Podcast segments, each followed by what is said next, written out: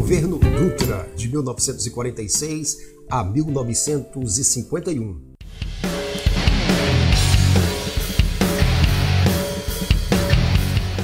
Nós temos aqui os seguintes objetivos para essa aula. Bem, na metade do século XX, o Brasil passa por um rápido crescimento urbano e industrial. É um período de difusão dos meios de comunicação de massa, de expansão do rádio, do cinema. Surgem agora novos padrões de comportamento e consumo nessa sociedade capitalista aqui do Cone Sul. O país né, havia combatido os nazifascistas na Segunda Guerra Mundial e ficou evidente, portanto, uma contradição entre o regime ditatorial do Estado Novo aqui no Brasil, sob a presidência de Getúlio Vargas, que era contraditório com as democracias dos aliados com as quais o Brasil lutou contra as ditaduras nazifascistas. Portanto, nós temos uma contradição. A nossa ditadura, né, o Estado Novo, lutou junto com os países democráticos, os aliados, na Segunda Guerra Mundial contra os países ditatoriais, nazi-fascistas. Terminada a Segunda Guerra, a sociedade brasileira começa a questionar essa contradição. Como é que nós lutamos ao lado das democracias para derrotar as ditaduras e vamos continuar tendo um governo ditatorial? Logo, um conjunto de forças começam a se articular para combater o governo do Estado Novo, o governo de Getúlio Vargas. Né? Entre eles, a UNE, que em 1943 começa a organizar passeatas, manifestações contra a ditadura.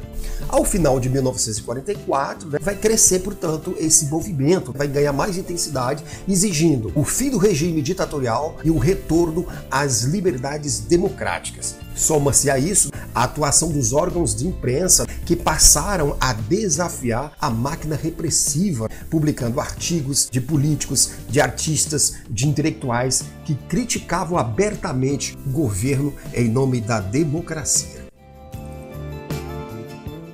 Assim que os grupos políticos começam a se articular, ocorre o lançamento do candidato, o Brigadeiro Eduardo Gomes, à sucessão presidencial. Todo esse movimento político articulado entre as forças civis, militares, políticas para pressionar o governo visa a derrubada do Estado Novo e a implantação do retorno da democracia. Pressionado por grupos favoráveis à democracia, né, Vargas se antecipou e reformulou o Código Eleitoral, onde vai prever eleições para uma Assembleia Constituinte e para a presidência em dezembro de 1945 após a promulgação desse novo Código Eleitoral por Vargas, então os partidos políticos começam a se reorganizar. E assim vai surgir algumas siglas, como nós podemos ver aqui, ó, a União Democrática Nacional, a UDN, que é um partido de oposição liberal, ligado às oligarquias presentes nos estados. Nós vamos ter o PSD, o Partido Social Democrata, ligado ao governo Vargas e composto por burocratas. E o partido, inclusive, é criado sob a orientação do próprio Vargas. Vamos ter também o PTB, o Partido Trabalhista Brasileiro,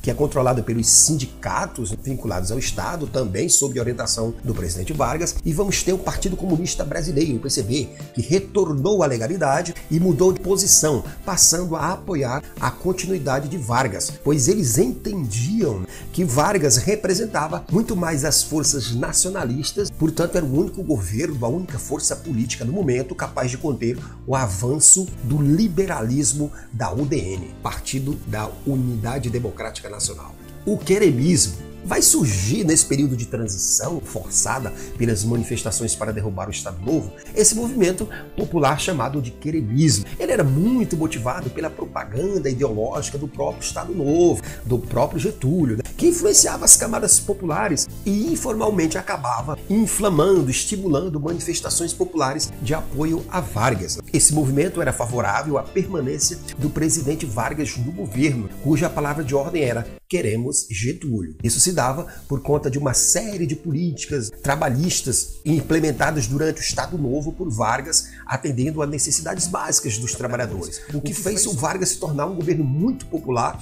e muito querido pelo grosso da população, pelas classes mais populares, que temiam agora nessa transição do Estado Novo para a democracia perder grande parte de suas conquistas. O golpe dado em 1945 em Vargas. Vargas vai passar a ser criticado pelo excesso de nacionalismo, pela sua permanência no poder de forma ditatorial, sem eleições. E assim, Vargas vai perdendo o apoio da alta cúpula militar, que passa a articular um golpe contra ele. E em novembro de 1945, aqueles mesmos militares que o apoiaram em 1937 a dar um golpe, eles agora vão cercar o palácio do governo e obrigar Vargas a renunciar. Portanto, nós vamos ter agora as eleições de 1950. E aqui estão os candidatos desse pleito, né, que vão concorrer à presidência da República. Nós vamos ter o General Dutra, do PSB-PTB, que tinha apoio de Vargas e vence as eleições. Nós vamos ter também o brigadeiro Eduardo Gomes e Iedo Fiuza, né, o engenheiro ligado ao Partido Comunista. Dutra vence as eleições em 1946 com apoio de Vargas, né, porém, ao assumir o poder, ele toma uma outra orientação ideológica completamente contrária à que Vargas adotava anteriormente durante o Estado Novo. Né? E, portanto, ele vai adotar aqui uma política totalmente liberal, alinhada aos Estados Unidos. E, portanto, a política de Dutra vai ser uma política de fortalecimento dos laços políticos com os Estados Unidos da América. E muitas dessas diretrizes né, foram estabelecidas na Conferência Interamericana que aconteceu no Rio de Janeiro em 1947, na qual contou com a presença do George Marshall, né, secretário de Estado americano. A política externa do governo Dutra, como nós podemos ver aqui, era totalmente contrária à base eleitoral que o levou à presidência da República, porque ele foi o candidato apoiado por Getúlio, que era um nacional desenvolvimentista. Portanto, ele vai adotar uma política anticomunista. Os Estados Unidos fecharam um acordo diplomático com a União Soviética para que não intervissem em ambos os países. O Brasil passa a apoiar os Estados Unidos na Guerra Fria e rompe relações diplomáticas com a União Soviética. O Partido Comunista Brasileiro foi jogado de novo na ilegalidade, portanto não poderia mais atuar, não poderia mais concorrer às eleições estaduais, municipais e federais, e os seus parlamentares foram caçados, e os servidores públicos que tinham alguma ligação com o comunismo foram ou perseguidos, demitidos e até presos a política econômica de Dutra. A política econômica de Dutra vai ter duas fases. A primeira vai ser a fase liberal, em que ele se alinha ao bloco capitalista americano, adota a abertura da nossa economia ao capital estrangeiro, reduz as tarifas alfandegárias, o que vai aumentar as importações. Porém, essas medidas liberais vão provocar na economia nacional uma estagnação e uma dificuldade financeira para trabalhadores e principalmente para a classe econômica industrial. Dada essas circunstâncias, a pressão que Dutra vai sofrer, tanto da elite econômica quanto da população em geral, vai pressioná-lo a mudar a sua política econômica a partir de 1947, com uma nova orientação mais próxima do que fazia Vargas, e assim ele vai restringir as importações, o que vai provocar um pequeno aumento na produção industrial nacional voltada para o mercado interno. Durante o governo Dutra foi promulgada uma nova Constituição que restabeleceu o processo democrático eleitoral. E aqui nós vamos ver algumas características da Constituição de 1946. Ela vai determinar o voto secreto direto para brasileiros de ambos os sexos, desde que alfabetizados. Ela vai manter o corporativismo sindical do Estado Novo, porém com a restrição ao direito de greve. Vai conservar o presidencialismo, aumentar o poder do Congresso Nacional, vai manter a legislação trabalhista do Estado Novo e vai assegurar a liberdade de culto, de reunião e de imprensa o final do governo Dutra. Não poderia ser outro. Vargas vai se aproveitar das incoerências do governo Dutra, que adotou uma política liberal contrária à base de apoio que o levou à presidência, né? E foi o próprio Vargas quem apoiou a candidatura dele. Vargas tinha uma política econômica mais nacional desenvolvimentista, porém quando Dutra chega à presidência, ele muda a política econômica no país, né, de nacional desenvolvimentista para uma política liberal, né, de abertura ao capital estrangeiro. E isso vai lhe causar grande impopularidade e é lógico, durante as eleições de 1950, Vargas vai saber explorar o contraste entre as suas realizações com o governo de descaso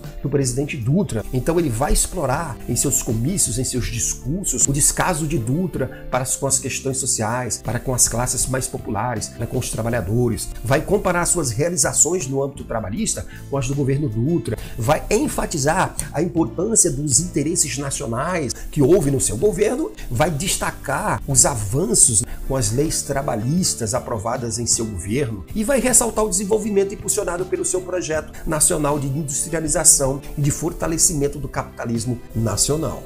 E assim, Vargas vence as eleições e volta à cadeira da presidência, agora pelo voto popular. Esse slide é uma revisão, você pode dar uma pausa, uma olhada nele. Um abraço e até a próxima.